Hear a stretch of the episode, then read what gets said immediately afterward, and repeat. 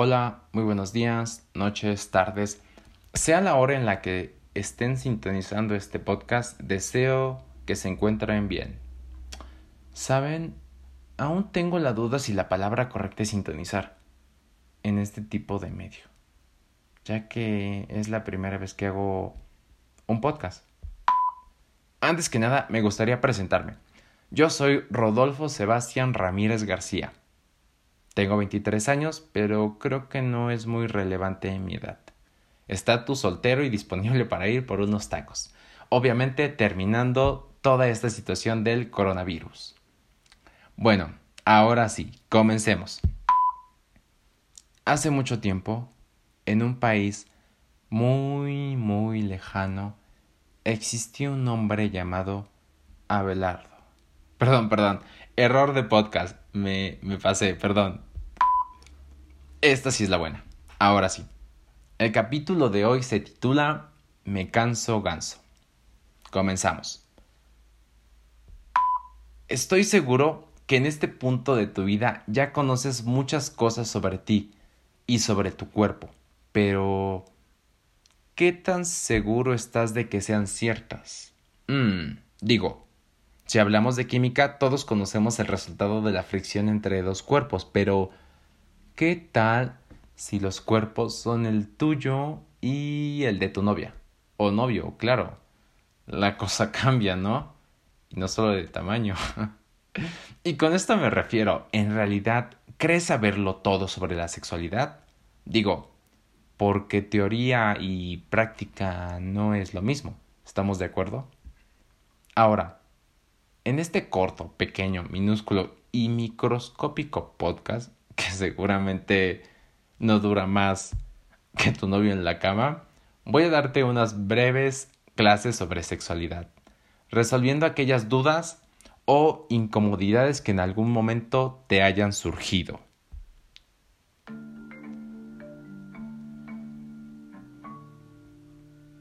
Tenemos que hablar. Si o no cuando tus papás quieren hablar contigo, llegas a pensar cosas como chanfle, ya valió. ¿Ahora qué quieren? O incluso llegamos en el peor de los casos a imaginar a nuestro padre abriendo la puerta con una pregunta como pistola. ¿O no? Diciendo, Hijo, creo que es hora de hablar sobre ya sabes qué, sobre los cambios que estás teniendo. Cosas como esas son algo de las que muchas veces como adolescente tenemos miedo de hablar creo que son cosas que incluso yo cuando tuve 15 años tenía miedo o vergüenza de hablar. Y más con mi padre, claro. Pues es mi cuerpo y alguien más que se entere de mis cambios físicos que estoy teniendo, pues no me latía mucho que algún miembro de mi familia lo supiera, ¿no? ¿O ustedes sí?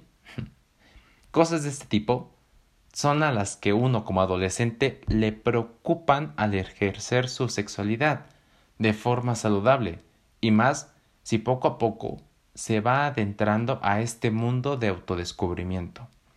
Es por eso que el día de hoy te hablaré sobre la temida masturbación. Y claro, espero no aburrirte y más que nada poder resolver aquellas dudas o mitos sobre este tema tan estigmatizado. Si alguna vez has visto la crema de tu mamá con otros ojos. Si tu mejor confidente es la cobija de tu cama, si te has querido bañar dos veces sin haberte ensuciado, o si has guardado imágenes en tu celular o revistas como tu bien más preciado, o te has encerrado en el baño durante más de 30 minutos y cuando tus papás te preguntan ¿qué haces? has pensado te juro que no estaba haciendo nada malo. Entonces ya tienes una idea sobre la masturbación. Como tal, la masturbación es tocar, sobar o estimular tus órganos sexuales de forma confortable, al grado de producir, en la mayoría de los casos, placer. Y es curioso esto, porque dos terceras partes de los niños tienen su primera eyaculación mientras se masturban. Seguro has escuchado el término de muchas maneras, como hacerte una chambita, jalártela, echarte una mano, hacerte una chaqueta, conocer a Manuela, hacerte una paja, jalarle el cuello al ganso, frotar la nutria, maltratar la guayaba o incluso sacudir el fifi. Finalmente, todas estas son lo mismo. Seguro te sabes todo tipo de historias sobre la masturbación. ¿O no? Por ejemplo, si te pasas, te quedas ciego. Yo creo que de chico si veías a una persona ciega, seguro decías, este sí le dio con todo y sin piedad. Otra, por ejemplo, que te salen pelos en la mano. Te preocupaba tener la famosa mano peluda y hasta tener que llevar tu mano al peluquero y decirle casquete corto, por favor. O tal vez una de las más conocidas. Te salen barros de agua, pero de aguantarte las ganas. Adivina qué. Nada de esto es cierto. Si lo fuera, existiría un champú especial para manos peludas, para cabello quebrado o lacio, según sea tu tipo. Y todo el mundo estaría ciego al grado de que los perros lazarillos se vendría, se venderían en las agencias de, de coches, no sé. Además, es un hecho de que la mayoría de la gente se masturba en algún momento de su vida. Dato curioso la masturbación no siempre te lleva a eyacular.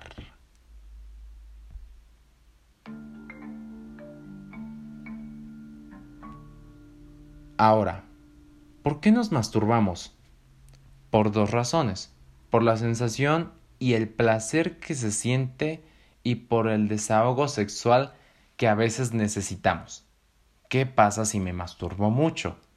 Como dirían los expertos, todo con medida pues realmente se considera que te estás masturbando mucho cuando dejas de hacer tus actividades normales, como ir a la escuela, hacer la tarea, ir a alguna clase o estar con tu familia. Es ahí donde sí sería recomendable reconsiderar si es que se está volviendo una obsesión más que otra cosa. ¿No lo crees? Imagínate. No, papá, no puedo ir a la casa de mi tía porque me voy a masturbar al ratito. pero salúdamela de mi parte, por favor. O, por ejemplo, no reprobé el examen de psicología, género y sexualidad. Por burro, papá. Lo que pasa es que un día antes tenía que masturbarme de 3 a 5 de la tarde y de 7 a 9 de la noche. ¿A qué hora querías que estudiara, papá? tu cuerpo te pone los límites. Si se cansa, no podrás tener otra erección hasta que te recuperes. Si te masturbas demasiado, te dolerá el pene por tanta fricción, pero físicamente no te provocará ningún daño. Siguiente. ¿Qué tan seguido se masturban los jóvenes? Mm. Es muy variable, ¿sabes? Hay quienes lo hacen dos veces a la semana. Algunos se masturban una o dos veces al día. O una vez a la semana. Es muy variable todo esto, ¿sabes? Otros se masturban menos y existen los que nunca lo hacen. Siguiente. ¿Qué te parece esta? Si te masturbas demasiado, ¿se te, ¿se te acaba el esperma? Interesante pregunta.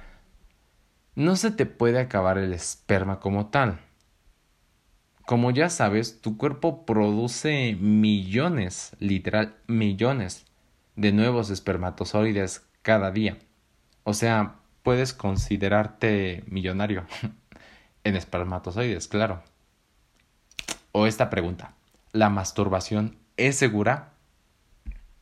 Sí, la masturbación es considerada como el sexo más seguro. No hay posibilidad de contagio y de ETS, o sea, enfermedades de transmisión sexual. Y, lógicamente, tampoco de embarazos no deseados es seguro, pero lávate las manos porque si lo haces después de lavar el motor de tu auto, pues tu pistón podría infectarse y pues no queremos eso, ¿o sí? Siguiente. Esta pregunta me pareció interesante. ¿Es normal imaginarte cosas cuando te masturbas? Claro, pues, son fantasías sexuales, es completamente normal. Y por último, dentro de las dudas más comunes, ¿es pecado o es moralmente malo masturbarse? Pues sobre este punto las personas tienen ideas diferentes. Algunos piensan que no tiene nada de malo, otros que no está bien, o que su moral o religión se los impide. Se trata de una decisión personal. Es algo que solo tú debes decidir. Si te molesta la idea o te preocupa que pueda ser un pecado o te hace sentir mal, platícalo con tu sacerdote, rabino o líder religioso, en quien más confíes, claro. Nada más que si decides masturbarte, es mejor hacerlo en privado, ¿no? Aunque no quiero que seas, no creo que te gustaría hacer tu primer debut como el show de tu vida, ¿o sí?